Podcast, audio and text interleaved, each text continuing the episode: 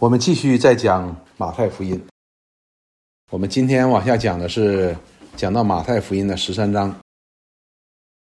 前面我们讲到了撒种的比喻，我们别忘了，这与撒种的比喻今天讲的还是有关系的。主耶稣一直在往下讲撒种的比喻。最早的时候呢，我们看到主耶稣讲到撒种的比喻，然后门徒呢就来问他什么意思。那么主耶稣就把撒种的比喻呢把它解明了，几种土地，然后呢。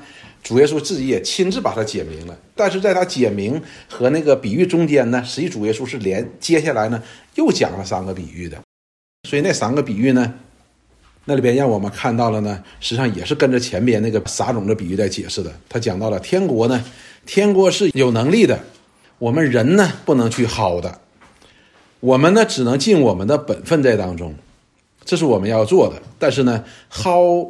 拜子这件事呢，我们不能做，因为我们做呢就属于论断了。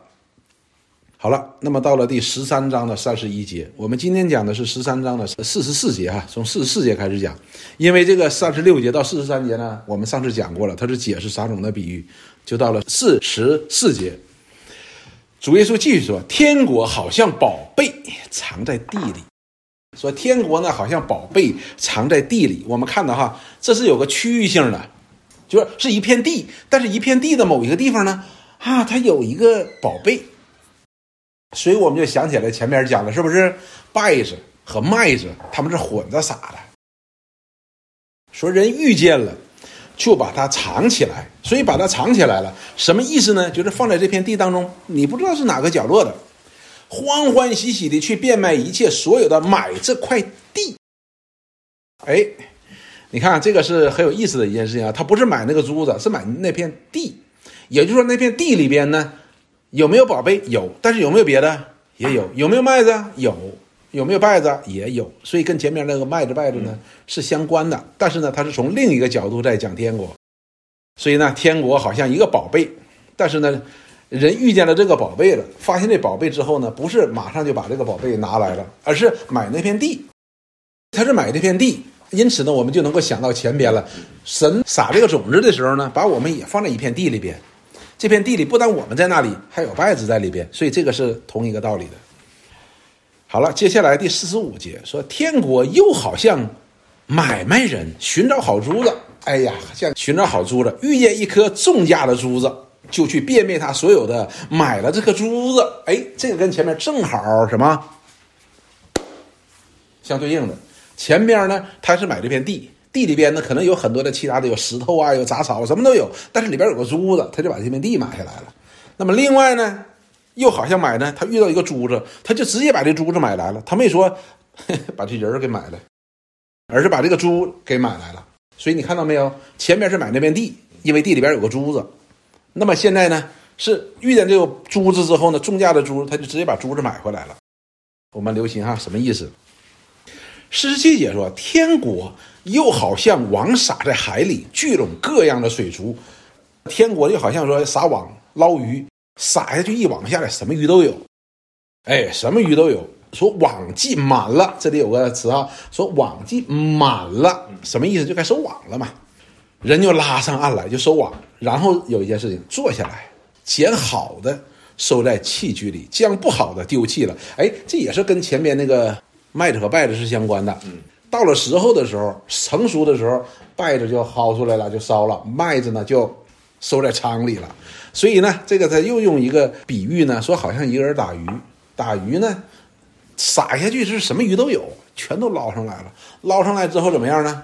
哎，既捞上来了，那么就开始把好的分出来，坏的分出来，坏的呢就丢弃了，好的呢就留下。四十九节说：“世界的末了也要这样。”你看，这个跟前面那个讲的就很像，很像了哈。麦子、稗子分开，就是到了那个日子才分开的。所以这里边也直接就说了，世界的末了也要这样。天使要出来，从异人中把恶人分别出来。所以这里把义和什么恶把它分开了。五十节，把恶人分别出来，丢在火炉里，那人必要在里哀哭切齿了，就是稗子嘛，要把它烧掉。五十一节，耶稣说。这一切话你们都明白了吗？他们说我们明白了。现在是我们明白不明白啊？现在我们明白不明白？然后主耶稣说：“他说，凡文士受教做天国的门徒，就像一个家主从他库里拿出新旧的东西来。这些经文我是费了很多的心思在里边的。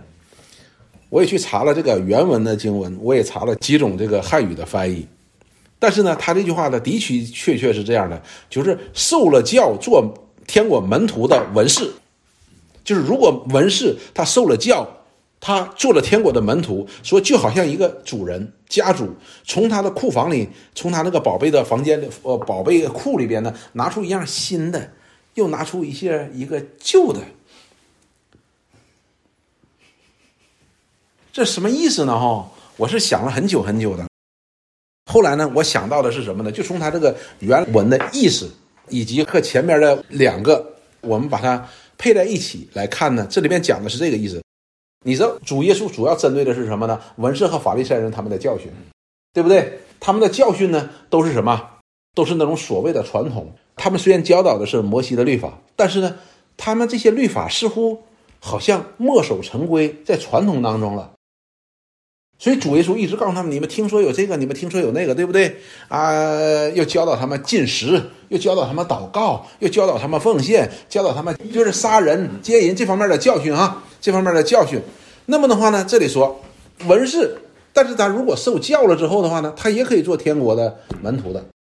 那么的话呢，就好像一个家主拿出了什么新的旧的两样，所以呢，这里边我看到的是什么呢？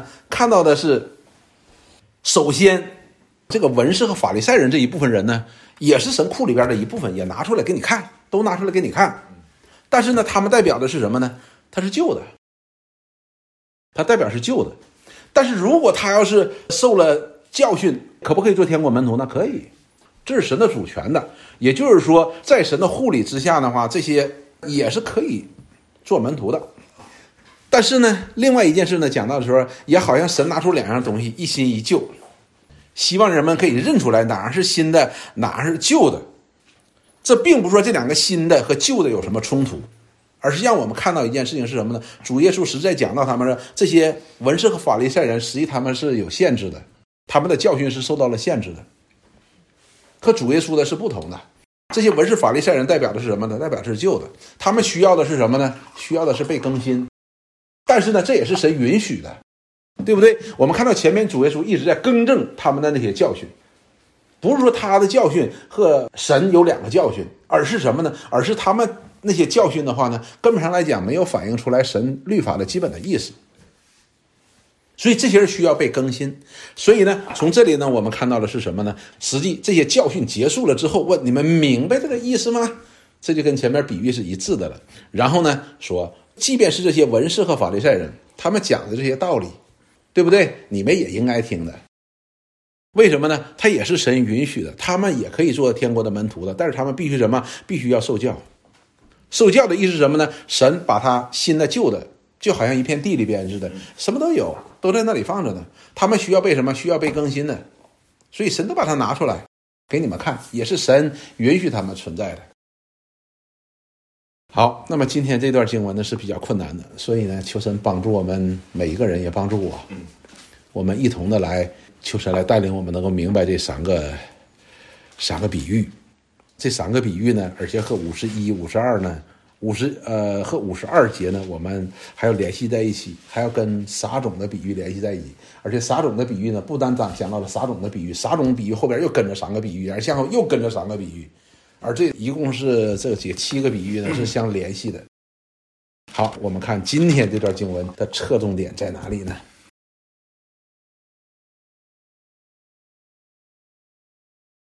弟兄姊妹，我们时间关系，我们就总结一下哈。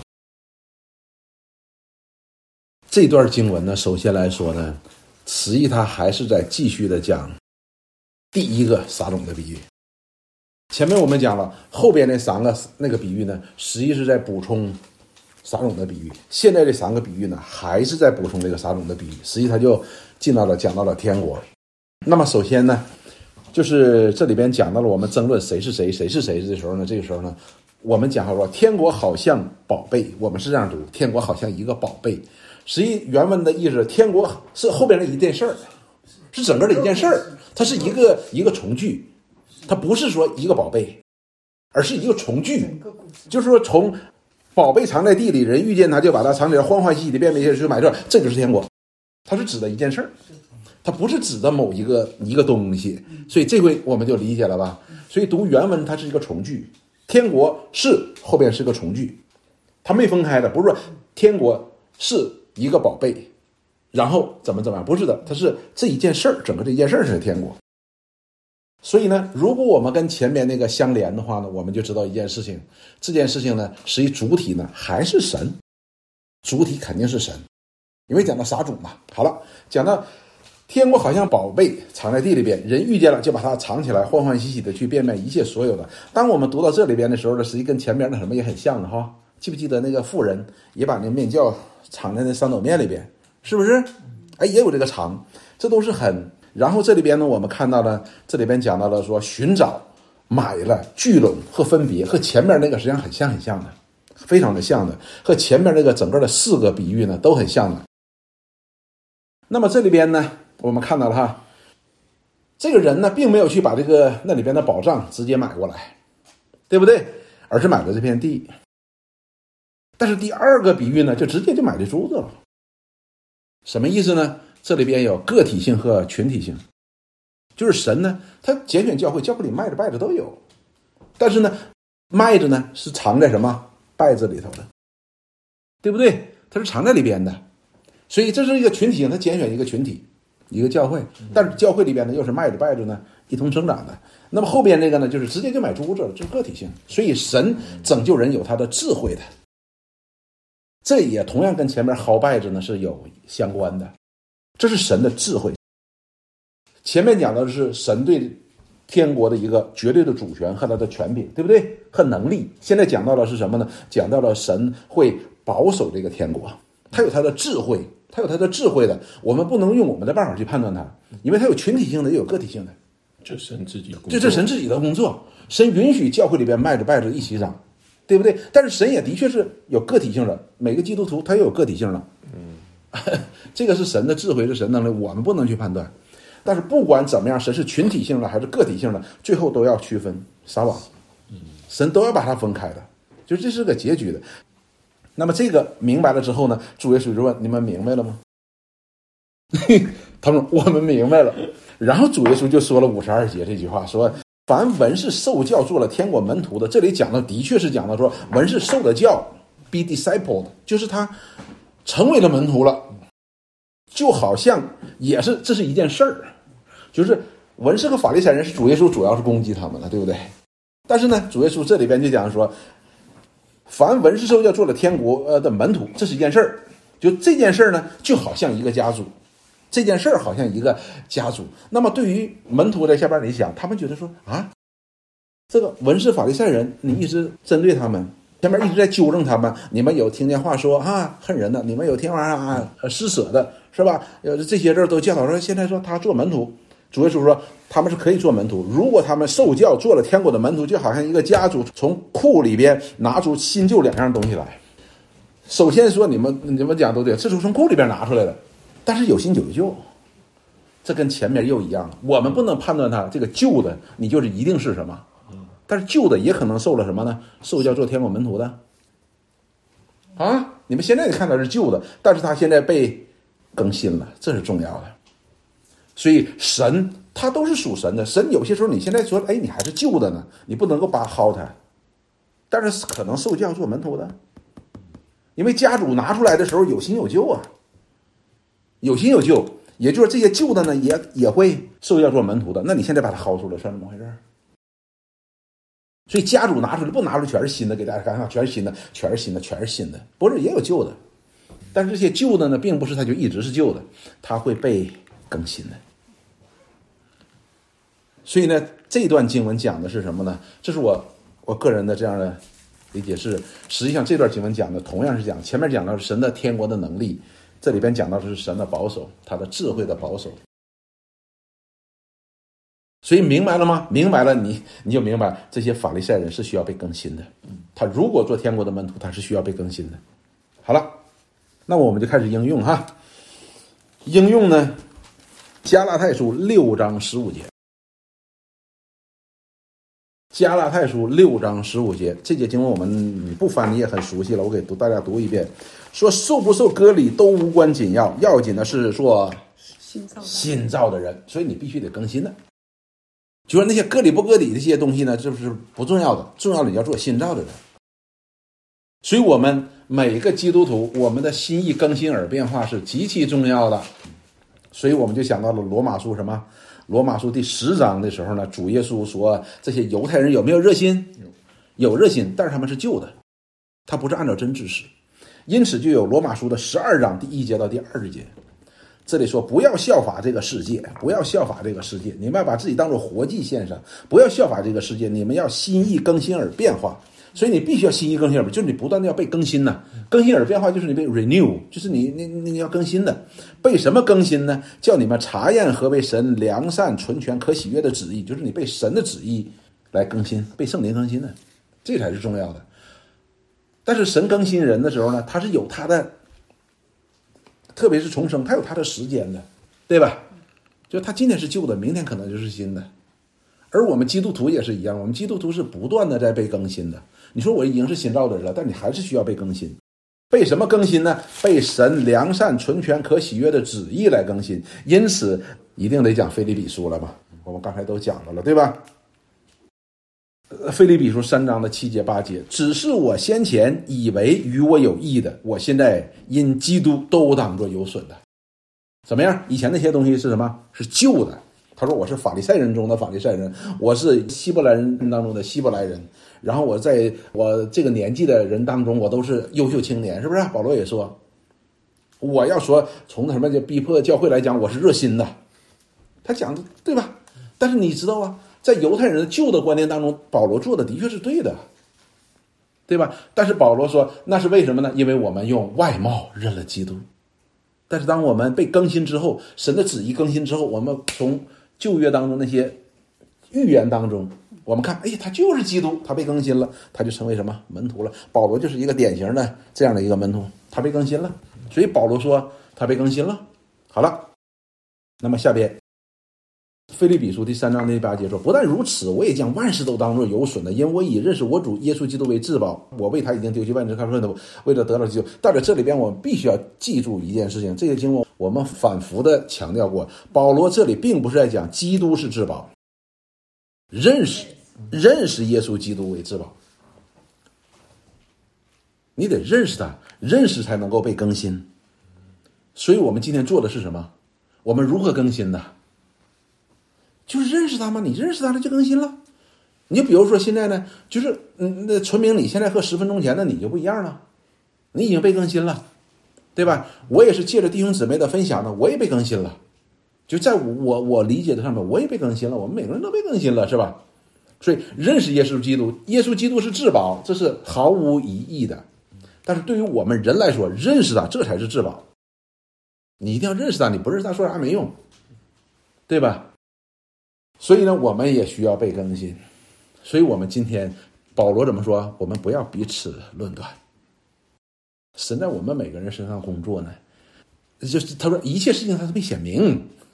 我们今天哎，你看你救，你看你救成这样了都，但是事情还没有显明呢。以后边的怎么说来后边来的什么在前面了是吧？也许我们到天国之后，人家比你新的多呢，后来的比我还新的多呢，对不对？哎，所以呢，这段经文呢，让我们看到实际给我们的信心呢有更加大的一个。一个看见，你会发现使我们的爱心会增加的，弟兄姊妹，这段经文看到没有？我们不但对神的爱心会增加，为什么？你看神会保守看顾，我们要有天国的观念。我们不但要看我隔壁的呃某某某，或者我教会里边的谁谁谁，要有这种天国的观念。有这种天国的观念的时候，我们的感恩的心就会增长的。神他都会。他像好像一个家主从库里边拿出新的旧的几样东西，但是他都是宝贝的。那么旧的话呢，神也会带领他受教的，也会带领受教的。那么另外一个呢，我们这个这个爱心呢也会增加的，对吧？我们这回在看我们隔壁的时候，我们就不会怕你，你你你你比我旧一点啊，啊，你比我新一点哈。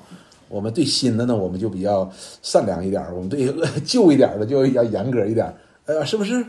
哎，别管，我们都是神所宝贝的，我们都是彼此的肢体，这都是神的工作。但是呢，我们也看到的是什么呢？我们彼此肢体之间的相连的目的是什么呢？就是我们能够彼此互相的帮扶，我们不断的更新。他更新的慢，我们就帮扶他一下嘛，对吧？就是我们讲说弟兄姊妹软弱了，我们就多多多多多有爱心嘛，付出劳苦，对吧？而不是去去去判断这人没得救吧。所以这个呢，对我们实际上应用很大的。所以今天的经文呢，我就不给大家多讲。我们自己回去，你自己在想，我不讲，是你在想，因为我在讲的话呢，就我我的有限呢，就成为你们的有限了，所以你们会在主里边有更多的这样的思想的时候呢，你们就会得到更多，你们自己会更加的应用，所以神借着他的话会祝福我们。好，我们今天就讲到这儿，我们一起来祷告，亲爱的主，我们感谢你施恩于我们，主我们身上有很多旧的东西，需要你被更新。主，我们的行事为人有好多的时候也落于这种旧的性情。求你帮助我们，借着我们在你面前的寻求，求你借着你的真理和你的圣灵，来使我们更新，使我们因着认识你，更加的认识你，明白你的旨意，使我们的行事为人更加的充满了你的仁义。